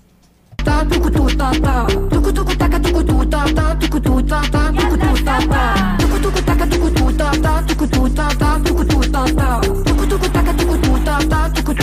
Maluma, bebé, baby. ¿Qué tal si me pego lento a tu en la vuelta cuando el perro trata. Cuerpito 60-90. Ella es gol al minuto 90. No lo alquila ni lo pone en venta. Eso es lo que en el barrio comentan. Porque. Ah, esa ahí, la que anda por ahí. Quiere que lo mueva así, sí, sí, sí. Al mediodía, al mediodía, al mediodía con Mario y compañía.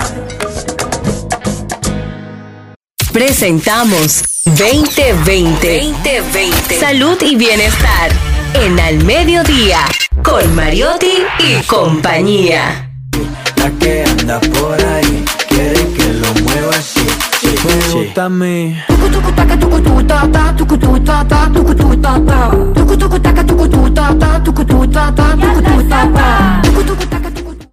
Y nosotros estamos muy felices de poder recibir aquí al doctor Luis Cruz, subdirector de la Clínica Cruz y Minian y Fundación Cruz y Minian, también director médico de atención primaria UNISAF y director del CEOM Oncología. Muy buenas tardes, Luis. Qué placer tenerte aquí en Al Mediodía con Mariotti y compañía. De verdad, buenas tardes a todo el que nos está escuchando y viendo por las plataformas digitales. Y agradecer, de verdad, al programa por invitarme en este espacio, en ustedes, de verdad, muy agradecido. Qué bueno, estamos sumamente felices porque hemos venido viendo todo lo que está haciendo la fundación de que, que estás presidiendo y que has asumido ese, esa entrega y ese servicio también que viene heredado. O sea, yo creo que los genes de ustedes de Cruz y Miniana tendríamos que Es clonarlo. obligatorio, no hay opción. Pero empieza por ahí, exacto. Se hereda eso, Tú Luis. sabes que yo creo que tiene que haber una parte que se puede, o sea, se hereda, porque si uno no ve o, o una persona, un modelo, por ejemplo, como yo lo he vivido de pequeño, que para poder compartir en tiempo familia era adaptándome a la agenda de mi papá, porque si no, no podía verlo. Entonces, eh, me acuerdo que a, los, a partir de los tres años ya comencé a ir al operativo médico de las cárceles. A los seis años ya quedé en mi primera redada dentro de la cárcel de la Victoria. O sea, son vivencias que he aprendido viendo y esas vivencias y valores que me inculcó mi padre, creo que fue uno de los factores que me ha dado a mí a sentir el dolor ajeno y seguir dando ese camino que mi padre ha hecho. Luis Cruz siempre supo que iba a ser doctor. No. No, no, no. No. no, mi- ¿Tú mi pensabas intención- cuando Tú sabes que me mandaron a una academia porque yo era muy alegre. Sí. Eh, Sí. sí, en, en- en sentido alegre que yo soy muy operativo, igual que mi padre. Entonces me mandaron a una academia en Estados Unidos y ahí quería incursionar a lo que era la, la aviación. Eh, él no me aceptó esa parte, pero mi, mi plan siempre era médico, pero en ese momento quería intentar o sentía un amor hacia la aviación, porque sabes que en Estados Unidos te enseña mucho, a amar, eh, todo eso cuidar. Entonces, él no aceptó esa parte y me, me incursioné a lo que es la medicina y es algo que de verdad no me arrepiento porque me ha ayudado, una, a cada vez que voy a un sitio poder empaparme más con el público de escasos recursos, poder aportar lo que yo aprendí cuando estudié medicina y yo mismo poder atender a esos pacientes porque yo llevo un especialista es costoso. Yo que tengo la, ya la experiencia de mi padre, del conocimiento, de todo lo que yo he aprendido, puedo llevarlo a esa, a esa gente que no tiene derecho a la salud. Háblame de esa situación porque hay muchas personas en nuestros, en diversos puntos del país que no tienen la posibilidad de poder trasladarse porque están en cama o sus familias están en unas condiciones muy paupérrimas y es como, es increíble, es como el médico en tu casa, tú vas a la, a A- la al visita. lugar. Háblame de esa que Es están un haciendo. proyecto que tenemos que se llama la visita de la salud. Mucha gente cree que la gente eh, República Dominicana tiene acceso a la salud. No, la salud aquí lamentablemente es algo que se quiere cambiar, pero es un privilegio, no es un derecho todavía. Y cuando digo eso, que todavía hay muchas personas que no tienen acceso a la salud y no debería ser así. Es un derecho constitucional que la gente entiende que, que está dado, que está garantizado, pero por tu experiencia tú dices, no, eso no es así. Hay mucha Bueno, gente que aquí se le niega el derecho a la salud. Nosotros lo vemos porque vivimos en el, en el gran, en el Distrito Nacional y aquí es que están mayormente eh, todas las clínicas y hospitales. Una especie de burbuja. De Una especie, exactamente, una especie de burbuja. Pero cuando tú sales del peaje y ya tú llegas, por ejemplo, al sur, que es una de las zonas que creo que más eh, necesidades hay a nivel de salud, no tienen. Nosotros hemos visitado casos que nunca en su vida han visitado un médico, que ellos ni saben lo que es un médico. Entonces, cuando vamos y impactamos a esa familia, que le vamos, le dedicamos el tiempo, nos sentamos, le explicamos de muchísimo, porque en, lo- en lo- en los pueblos, en la provincia, hay mucha, parálisis cerebral, niños que son vegetales, y no se le dice nada a los padres de cómo le va a cambiar la vida ese niño económicamente y también familiarmente, también cómo cuidarlo, también cómo darle ese amor y qué hacer si se complica el niño. Nadie se ha sentado con ellos a decirle eso. Y nosotros con el simple hecho de ir, llevar especialistas, darle los medicamentos y sentarnos con ellos y explicarle detalladamente qué tienen que hacer y cuáles son los cambios que van a sufrir la familia, eso impacta demasiado. La muchísima gente me dice, doctor, pero que yo nunca había visitado un médico en mi vida.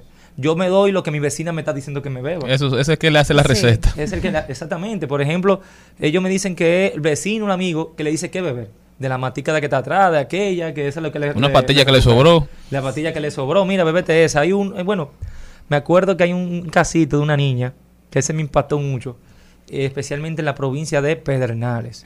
Es una señora que fue a Barahona, porque en Jimaní no había el, el especialista que estaba buscando, eh, perdón, en Pedernales. Ella tuvo que moverse a Barahona, que son dos horas de camino, una gente de escasos recursos que no tiene con qué pagar un transporte, y más para llevar un niño especial que no tiene movilidad. Claro. Es decir, que no todo el mundo, tú no puedes montar un niño en una guagua, vámonos para Barahona. No. Se tiene que trasladar a Barahona con un camino malo que ya se está arreglando, porque está la intención de arreglar del sector salud. Entonces, cuando lleva a Barahona, tú sabes que el sistema de salud público, anteriormente, no se le dedica el tiempo al paciente, se hace para salir del paso. Entonces, le indicaron su medicamento, la señora se fue, pero el doctor nunca le explicó para qué funcionaba ese medicamento, cómo debe beberse el medicamento y qué pasa si el medicamento no reacciona a eso. ¿Qué hizo la madre? El niño comenzó a vomitar, no le gustaba la reacción del medicamento, ella le quitó el medicamento, el niño siguió convulsionando por tres años más, el niño quedó un vegetal, por el simplemente del médico no explicarle ni, ni dedicarle cinco minutos de explicarle cuáles son las consecuencias. Es una cosa que era totalmente prevenible. Exactamente. No, no, prevenible, el niño se como que estaba malo, pero tú podías prevenir que llegara a una etapa más, eh, Claro, claro. más, más peor como estaba el niño. Porque Luis, cuando hay que convulsione, el cerebro se va dañando. Una pregunta, tú que, has, que tienes tanta experiencia, que andas el país completo, ojalá y hubiesen aquí 100, 200 fundaciones como las de ustedes, haciendo el trabajo que hacen, un trabajo muy loable, pero ¿cuál tú crees que puede ser un primer paso para l- las entidades del gobierno, para buscarles, quizá no la solución, pero para poder aliviar la carga de estas personas que, como tú dices, no tienen acceso a la salud? Las atenciones primarias. Efectivamente. Los centros de atención, las UCI. Centro de atención primaria o la famosa UNAP, que son las que La conocemos UNAP, sí. en los sectores que siempre de- se dice que debe haber por cada 800 familias una UNAP.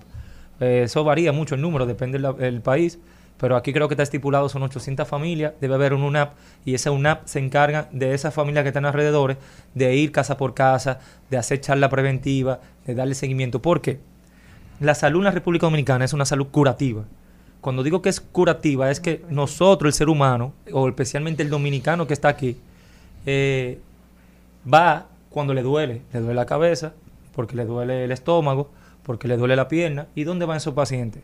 Van a un, por ejemplo, si te duele la cabeza, aquí nos gusta ir a un neurólogo. ¿Cuánto me cuesta a mí ir a un neurólogo? Directamente ya un especialista, Un por un tema sencillo. Pero quizá. ¿qué pasa? La atención primaria es una salud preventiva que me ayuda a prevenir y a llegar a esa etapa que tengo.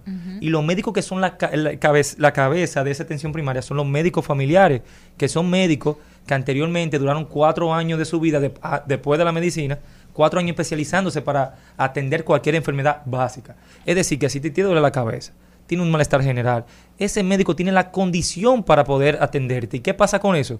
Si ya ese médico ve que no puede seguir atendiéndote o lo que la enfermedad tuya merita un especialista, con un referimiento de él, te acepta el especialista.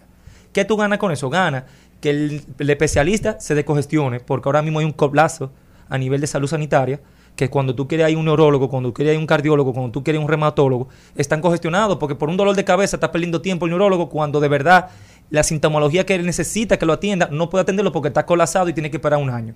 Si tú vas a un sector público, ojo, y voy a decir algo, las clínicas siempre van a seguir siendo un negocio hasta que el sector público no sea rentable. Me explico con esto. El sector público está colapsado.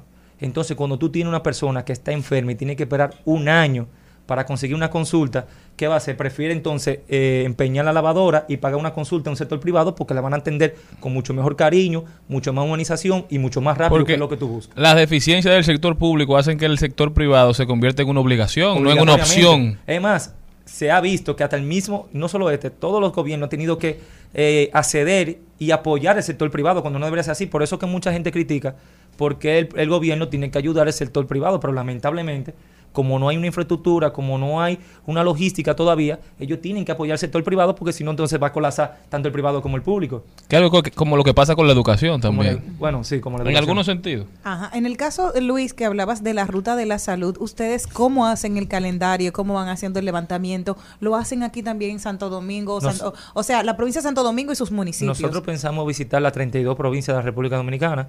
Eh, ya llevamos como 10. Queríamos visitarla antes de enero, pero han, ha pasado factores como el huracán Fiona, Claro. eh, que nos tomó un mes entero llevando donaciones a esa zona del este que fue muy afectada. También eh, vino la, la, la vaguada que afectó mucho las cañadas aquí en el Distrito Nacional, que también nos dedicamos a ayudar y llevar auxilio a esas personas que lo necesitan.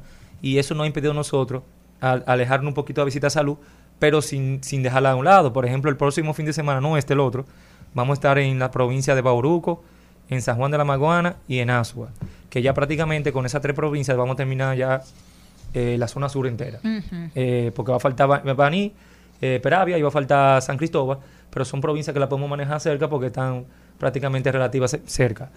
Eh, con la visita de la salud, lo que nosotros buscamos es llevarle una salud digna y de calidad y que esa persona que no tenga acceso a la salud, sí lo tenga, porque la salud, eh, yo, yo lo que yo personalmente creo que todo el mundo tiene que tener derecho de poder recibir una salud de calidad. Yo le llevo al especialista, le llevo los medicamentos, le llevo enseres del hogar, porque una cosa tiene que ver con otra. También le llevo eh, alimentos, proteínas, le llevamos un sinnúmero de cosas para que ese usuario se pueda beneficiar y pueda tener una mejor alimentación, una mejor salud y un mejor estilo de vida. Y estos operativos, ¿cómo puede? Yo sé que ahora termina una etapa, pero tú siempre te mantienes activo, trabajando. operativo médico, estamos teniendo siete, por ejemplo, de aquí hasta febrero estamos llenos de operativo médico. Estamos teniendo siete operativos médicos cada sábado, que en verdad no es fácil, y ahí atendemos médicos especialistas. ¿Cómo deciden las zonas a las que van? Mayormente los operativos médicos estamos concentrados aquí en el, gran- en el Distrito Nacional, porque hay muchas necesidades. ¿Por qué? Y qué bueno que voy a hablar de esto. Yo dije al principio que la salud a nivel provincial está débil. Porque cuando se gradúan, por ejemplo, 160 médicos internistas, se gradúan 90 médicos ginecólogos, se gradúan eh, 50 pediatras, un ejemplo, cada año. ¿Dónde tú crees que se van a ir a trabajar esos médicos? Es aquí el distrito, nadie quiere ir para las provincias porque no Da hay- brega. no hay, no hay como un, un factor de motivación para ellos ir a la jabón a una consulta. No hay las condiciones La para ellos desarrollar su vida de No, manera y natural. Y lamentablemente el dinero está aquí. Claro. El médico que se va, o, o hay, esa, hay, hay ese concepto o esa cultura que el médico que se va a Pedernales es un médico que no va a ganar la misma cantidad de dinero que si estuviera quedando aquí. Entonces, al tener una gran demanda aquí para 10 millones de usuarios que de dominicanos que viven a nivel nacional, están todos concentrados aquí. Entonces, ¿qué tú haces? ¿Qué está provocando? Que esa gente de escasos recursos, que vive en Pedernales, pe- en Jimaní, que vive en Lía Piña, vengan para Santo Domingo. Entonces, que se munden los alrededores de Santo Domingo buscando un servicio y lo que hace es que él se, congestiona a nivel de personas con mucha necesidad y por eso que vemos que últimamente hay mucha más necesidad que antes, pero es que la gente se están viviendo por acá, porque aquí hay que encontrar todos los servicios, nadie quiere ir para la provincia. Es aquí, aquí tenemos más, mira por ejemplo, estuve hablando con una dermatóloga y yo le digo, la dermatología cada año se va volviendo más accesible, no es tan exclusiva como era antes. Ella me dice, el problema no es eso, el problema es que se están ganando tantos médicos, se están quedando tanto en Santo Domingo que nosotros ya no tenemos hasta médicos sin trabajar porque Se están demanda- canibalizando. Exactamente, pues, se están matando entre ellos mismos. Claro. Eh, acabando un colega con otro para quitarle el cliente, porque que mm, la- el público que vive en el Distrito Nacional no le da para la cantidad de médicos que hay aquí. O sea, hay más médicos que, que necesidad que van buscando ese servicio. Sin embargo, tú no vas a encontrar un dermatólogo en una provincia lejos. Montecristi, ¿no? La- Donde más tú puedes encontrar un, dermatólogo en Santiago y, en, y en Punta Cana, porque son eh, una clase E. Pero, y hay solución para eso, Luis, porque al final es lo que tú dices, un doctor que dura cuatro años, seis años Seis estudiando, cinco después seis haciendo años, después de especialidad. pasantía, no. Después de un año de pasantía para conseguirle ese 4. Después luchar un año más para tratar de conseguir una, una especialidad. Para después que tú entres durar de 4 a 5 o 6 años, creo que más dura la residencia, para después ser una subespecialidad de 2 a 3 años más. O sea, estamos hablando prácticamente 10 o 15 15 años, años. 15 a 20 años de vida estudiando en esa parte. Entonces ahí es que voy, cuando tú duras 15 años estudiando, tú aspiras a tener una calidad de vida digna, una calidad de vida que, que fue con la que tú en algún momento soñaste y por la que hiciste tanto sacrificio. Cuando tú le hablas a una gente que duró 15 años estudiando, que viene incluso de España, de Estados Unidos, de mudarse a Duvergey, porque por más dinero que gane en Duvergey, hay cosas que él no va a poder hacer en Duvergey. Entonces por eso prefieren vivir aquí en el, en el Distrito Nacional, particularmente en la circunscripción 2 o 1. Porque aquí es que está el negocio de salud. Entonces- Pero ¿qué pasa? Eso, eso es algo que no es culpa del gobierno. No, no. Eh, es algo que eh, no le veo como un tema, como una solución a, a corto plazo. Sí creo que hay que buscar la forma de motivación, eh, sea arreglando la infraestructura, sea equipando clínicas. Por ejemplo, el Santiago últimamente ha tenido una, una- un crecimiento demasiado rápido en el sector salud. Podemos decir que Santiago hoy en día es uno de los mejores sitios para con la clínica más equipada, que son clínicas que tienen equipo de última generación. Ya Santiago sí hay gente yéndose de la, de la capital a Pa' Santiago. Sí, no, porque Santiago es más. Yo digo que la provincia que más eh, movimiento en el sector salud hay es en Santiago de Rodríguez. O sea, prácticamente Santiago se ha movido muy bien última- eh, en los últimos años, incluyendo bueno. Puerto Plata, que Puerto Plata tiene centro. Y eso motiva a los médicos a vivir para allá. He visto muchos médicos diciendo, no, yo me voy para Santiago a vivir porque hay más beneficios. Y cosas así yo creo que se deben ir expandiendo. Y creo que lo están haciendo. Por ejemplo, en Valverde Mao están abriendo clínicas con todos los equipamientos para eso mismo, para incentivar que el médico tenga las condiciones físicas para poder trabajar, pero también ellos tienen que ver una forma de que los hospitales públicos incentiven más a ese médico, siendo que sea mejor pagado o buscando la forma de viáticos, estadía, para darle esa facilidad al médico y se pueda ir. Pero tú sabes que una de las debi- debilidades que hay es la especialidades médicas, ya casi no hay. Tú sí puedes encontrar un ginecólogo, pediatra, que es lo básico, pero tú encontrar un cardiólogo, tal vez una vez a la semana va. Tú encontrar un diabetólogo, tal vez ni hay. O sea, Así es. Luis, hay una parte importante que no deja de, de, a mí, interesarme sobre todo, la, tu rol como papá. ¿Qué tiempo también le sacas tú a tu chichi? Porque es arriba de todo, sí. Se va entregando a todo, pero también tiene. Ya tú la pusiste en. en- No, en tú sabes que la única forma de yo compartir con mi hija es yo levan- cuando me levanto, la levanto y ya ahí duramos como una hora y media mientras yo me baño, me cambio, yo viéndola, jugando y eso, pero no hay tiempo porque ahora mismo mi proyecto era trabajar, eh, se- ayudar que la clínica se establezca porque la clínica ten- tuvo muchas debilidades anteriormente y hemos querido eficientizar el servicio y buscar una forma de humanizar el servicio en la clínica Cruz Minian, Ujú. que eso es algo que se ha perdido aquí en la República Dominicana. Uno de los temas que yo voy ofreciendo siempre en mi charla, eh, entre eso está la atención primaria, está la residencia médica, está la debilidad a nivel provincial y la humanización. Que hemos llegado a un punto que se ha perdido la humanización, en- especialmente en la salud sanitaria, a tal nivel que lo han puesto como un marketing. Me explico cuando digo como marketing. Las clínicas privadas se han dado el lujo de que, como hay debilidad de humanización, tanto en público como privado, han vendido ese servicio. Yo te ofrezco un servicio personalizado, yo te ofrezco un servicio bonito, bello, venga señor, ¿cómo se siente? Amable, y te cobran mucho más por ese servicio. Hay clínicas que te Y muchas no te lo dan, ¿eh? no te lo dan, pero por ejemplo, ya hoy en día el cliente es mucho más exigente.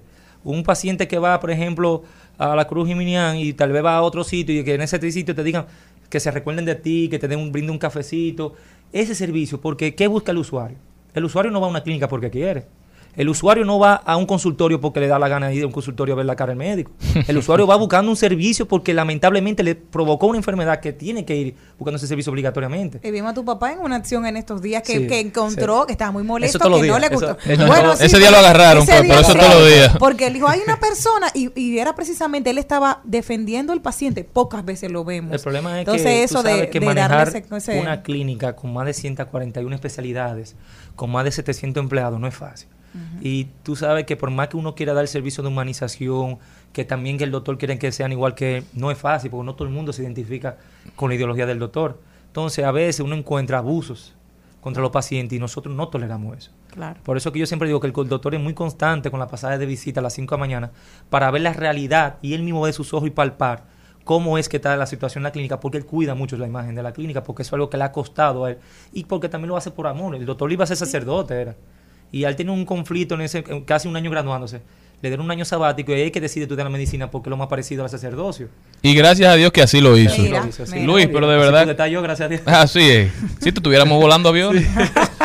Luis, muchísimas gracias por haber estado con nosotros. De verdad que felicidades por el trabajo que vienen haciendo. Es sumamente necesario. Espero que, que sigas, que sigas, porque el país lo necesita. Y te estamos viendo mucho, Luis. Y no puedo dejar de preguntarte, porque a raíz, digo, a raíz no. A ustedes los Cruz, la gente siempre los ve trabajando tanto que no pueden dejar de preguntarse, pero ¿por qué no aspiran a un cargo político? Porque esta gente saben gestionar la clínica, saben trabajar, son parte de su comunidad, les interesa, aportan demasiado. Yo recuerdo que a tu padre siempre lo promovían como candidato a senador varias veces, ya hay personas incluso hablando de ti. Y, y a la Defensoría del Pueblo también. Como exactamente, a algunas aspiraciones, es una posibilidad, porque el doctor dijo que no, que él no le interesa nada de eso, Mira, pero a ti, a yo no- Luis. yo no quiero decir que no, porque uno nunca sabe las circunstancias y las cosas han cambiado mucho. Sabemos que los jóvenes están empoderándose mucho más, tanto en el sector privado como público. Y sí, me gustaría tratar de poder aportarle al país mi conocimiento, que he visto la, la debilidad que hay en el sector salud. Pero creo que ahora mismo yo tengo demasiado trabajo y vengo con unos proyectos muy interesantes para la fundación y no considero que ahora mismo estoy a la disposición de dedicarle el tiempo a la política porque tengo que cuidar un renombre, tengo que cuidar una empresa que ha familia. subido y la familia. Entonces considero que yo me siento muy, muy satisfecho porque independientemente eh, me ha dado el privilegio de ser amigo de, est- de todos los políticos que hay, no importa el partido, yo soy apartidista y yo creo que eso es lo que más eh, de verdad eh, me ha, me ha satisfecho, o sea, me siento satisfecho porque eso me ayuda a ser amigo de todos y al fin y al cabo todos ellos me aportan porque yo siempre tengo que estar trabajando de la mano con el gobierno, por, la- el, por, por el público que manejo que es un público que tengo que estar buscando funda, tengo que estar buscando ayuda. Y Colaborando, nosotros- siempre colaborando. Entonces siempre, no importa cuál sea el partido, todos tenemos que trabajar en conjunto porque nosotros somos un aliado del gobierno igual como el gobierno de nosotros, porque nosotros ayudamos a descongestionar el sector eh, público pero también ellos nos ayudan a nosotros a poder colaborar con nuestra gente de escasos recursos. Luis Cruz, el doctor Luis Cruz estuvo con nosotros. Luis, antes de irte, ¿cómo puede la gente solicitar Sí, algún operativo? decir eso, que para cualquier nosotros estamos realizando actividades constantemente. Para el que quiera participar, ser voluntariado o solicitar algún tipo de ayuda, nada más tienen que seguirnos en nuestras redes sociales, en Luis Cruz RD, tanto Facebook, Twitter e Instagram, y siempre estamos, somos muy activos en las redes, que nos pueden dando seguimiento y enterarse de cualquier actividad que tenemos. Y además, él no solamente, eh, no es solamente para un tema de los operativos, Luis también ahora se está llevando gente para el play. Doctor, ¿eso pasó o va a pasar No, ahora? ya- bueno, ya ahora mismo, allá afuera sacamos los tres ganadores que van con nosotros a tener una experiencia para compartir con los peloteros, vamos a regalar artículos y vamos a llevar el play, porque yo soy muy fanático, yo soy un enfermo del Licey. Sí, ga- ganaste ayer. No. yo, yo estaba allá, yo estaba allá en San Pedro. Fueron ayer. Fui ayer. Yo soy estrellita. Gracias a Dios, es verdad. Sí, sí. Gracias a Dios que yo me fui en el noveno inning y cuando me estoy montando la jipeta vi que perdimos el juego. Y gracias a Dios yo no estaba ahí, porque yo me, yo me molesto mucho cuando mi equipo Sí, sí, pierde. sí.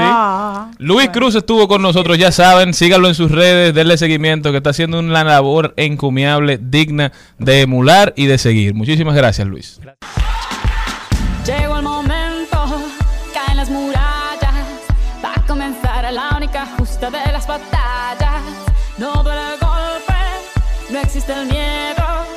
quítate el polvo, ponte de pie y vuelves al ruedo.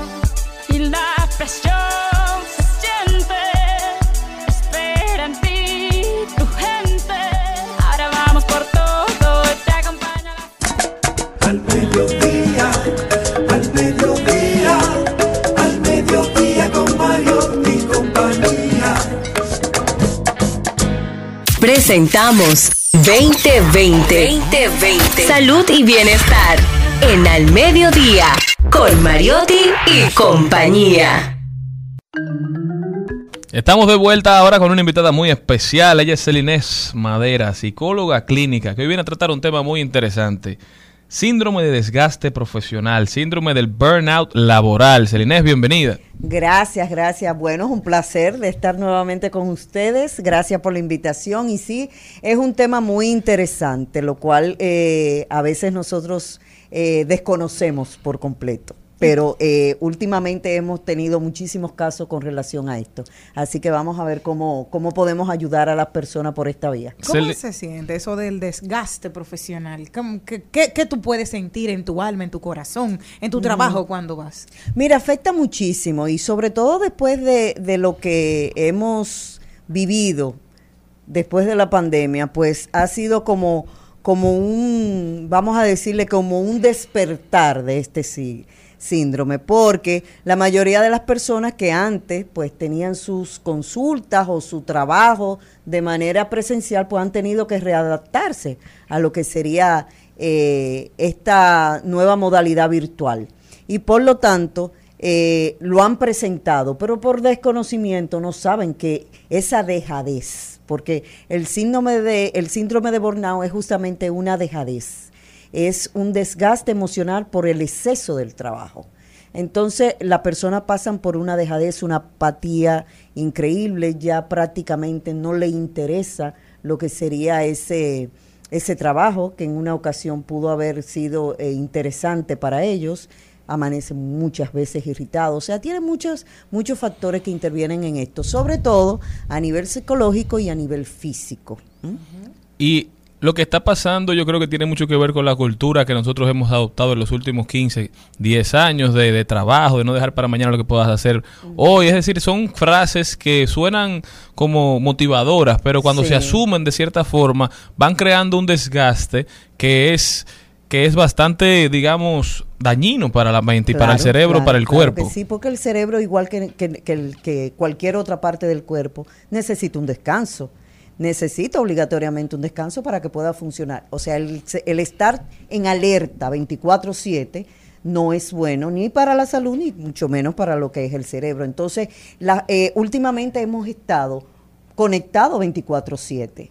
Y, y eso lo trajo justamente la pandemia. Muchas instituciones, muchas organizaciones han tenido que reajustarse a lo que sería esa nueva modalidad y muchos trabajos que antes se hacían solamente de manera presencial, pues ahora se está haciendo de manera eh, online. Y esto entonces evita que las personas puedan tener un descanso realmente eh, productivo en cuestión de lo que es el área la- laboral, porque todos estamos inmersos en lo que es pendiente y atentos a lo que pueda hacer cualquier información que nos pueda Pero, llegar y algo que llamamos- a, a- a lo que es las líneas. que llama mucho la atención, que a veces enfocamos el tema como a título personal, diciéndole a la gente qué hacer para enfrentar estas situaciones, pero Sí.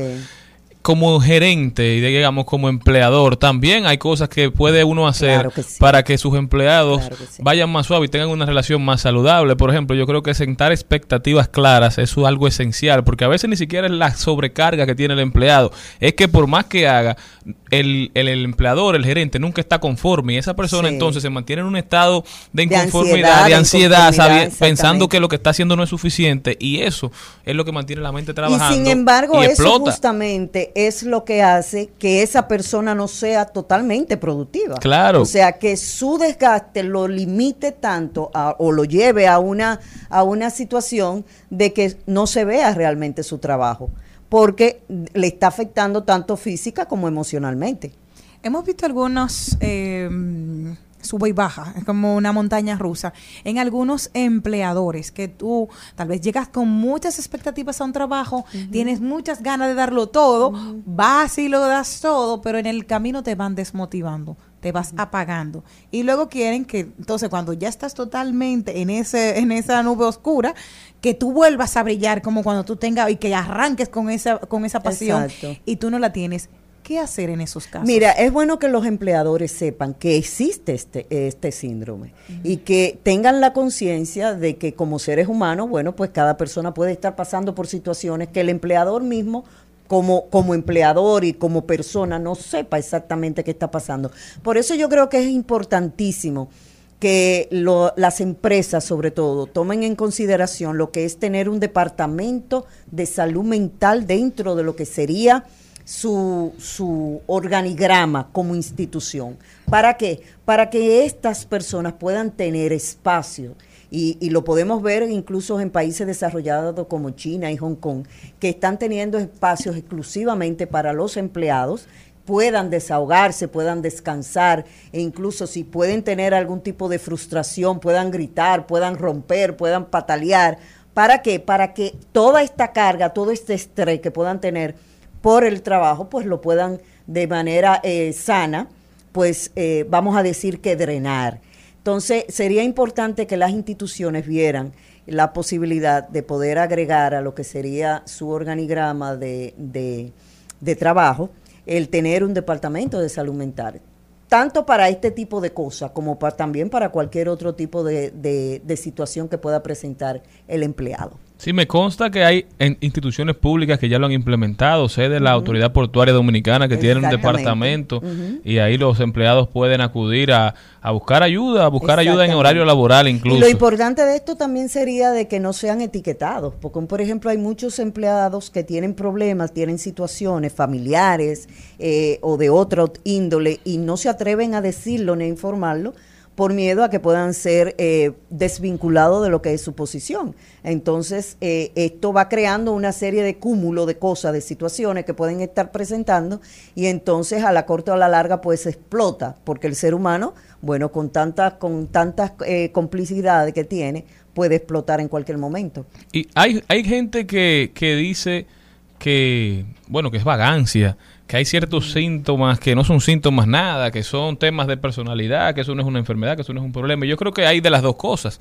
O sea, claro, no todo, claro, no todo es, es- es exactamente. burnout No laboral. podemos- no podemos patologizar todo. ¿Cómo yo pero, identifico una persona bueno, que, que es en vaga, una persona que no quiere en trabajar? ese caso hay un comportamiento laboral. Por lo tanto, podemos ver que la persona, eh, ese cambio conductual, ese cambio de comportamiento, ese cambio de interés o ese desinterés en lo que sería su área laboral, pues entonces podemos preguntar, ¿está pasando algo? Y para eso existen ya pruebas o batería de pruebas psicológicas que podemos implementar con relación a, poder identificar si es eso o si es simplemente un deseo de no querer hacer nada. quiero una voz profesional que me diga lo siguiente. Hace un amigo me dijo hace unos años, el día que te levantes, obsérvate cómo vas al trabajo. Si me voy al trabajo, bueno, normalmente hacemos. Cuando te levantes y digas mala palabra, me voy para el trabajo, déjalo. ¿Qué me dices tú? Bueno, ahí habría que averiguar cuáles serían las causas para ese desánime o para ese desinterés que tú puedas Otra tener vez con para el el área. trabajo. O sea, imagínate, es- con esa No, y eso es parte de lo que son eh, esas señales de que podría la persona estar pasando por este síndrome, porque es una apatía total a lo que antes podría haberte llamado la atención o podía darte un, como motivación para tú levantarte todos los días e ir al trabajo, pues entonces ya a partir de ahora no lo es. Entonces hay que ver porque todo lo que pasa dentro de la familia, todo lo que pasa dentro del área, eh, vamos a decir, de salud, pues te puede in- influenciar de manera negativa lo que sería ese estado de ánimo. En el, en el caso de la cosificación del empleado y la en el de, tanto de la cosificación como de mm, que tú necesites verte más allá que una persona que eres productiva de 8 a 5, que yo te importo a ti, eso influye para que pueda Pero disminuir. Claro, claro, claro que sí, porque siempre a todo, o sea, a todo ser humano le gusta que por lo menos en alguna ocasión o en algún momento se le diga exactamente que es eh, está haciendo un buen trabajo, eh, que se le reconozca, que se le valide. eh, a todo el mundo le gusta eso. Entonces, si en realidad tú lo estás haciendo, sería muy bueno que de parte de lo que sería el Departamento de Recursos Humanos, que no es lo mismo que un Departamento de Salud Mental, pues que estas personas puedan recibir ese, ese dato de motivación para que puedan incluso seguir aportando un poquito más. Pero si tiene alguna dificultad o algún problema o algún desgaste y que esté pasando por este síndrome, pues lo más recomendable es que pueda buscar ayuda. Pues nosotros nos queda también darte las gracias porque ya no está claro. Ya sabes cómo tú lo puedes disminuir y la cantidad de estrés en el trabajo se puede disminuir. Claro, ¿Cómo claro se puede sí. hacer? Para De- las personas que estén claro que empezando, sí. porque eso como una hoguera, ¿verdad? Se va Sí, incrementando. ¿Cómo se puede bajar? el Mira, lo primero que esa persona puede, puede eh, es pensar exactamente por qué me estoy sintiendo mal, qué es lo que me está pasando, cuáles son las, las cosas que estoy sintiendo para que entonces pueda identificar qué está pasando por este síndrome. De lo contrario es muy difícil porque la persona se va acostumbrando y la persona lo va sintiendo como algo normal. Entonces, aparte de eso, viene el desconocimiento de que existe ese- eh, este síndrome. Entonces, al juntarse las dos cosas, pues probablemente no busquen ayuda, probablemente eh, lo piensen como que hoy estoy en baja, hoy no quiero trabajar, pero el, el caso es que no es hoy, sino que te pasas un buen tiempo en la misma situación Después y de no 15 encuentras días una es- razón, exacto, y no encuentra como una razón prudente o lógica por la cual te puedas estar sintiendo así. Pero aparte de eso, tú estás dando cuenta de que vas a tener problemas de memoria, de concentración, puedes afectarte en lo que es tu tu trastorno del sueño, por ejemplo, puedes comenzar a sintomatizar problemas en la visión, dolores en la, en la de cabeza, dolores en la espalda alta o baja, dolores en el cuello. Entonces, todo esto va a ser como un conjunto, ¿verdad? De cosas que es lógico que tú puedas pensar, bueno, algo está pasando. Entonces, estar pendiente porque el cuerpo habla. ¿Dónde te podemos conseguir para cuando estemos así quemados del trabajo? Correr hacia ti, hacia tus brazos. Ok, bueno, pues estamos en las redes sociales, en Facebook y en Instagram, en arroba Celines Madera, pero también las consultas online son por el 829-639-4606 y de manera presencial, pues por el 809-399-5267. Muchísimas gracias, Celines Madera, por haber estado con nosotros. Gracias a ustedes. Continuamos. Tecnología. Al mediodía, al mediodía,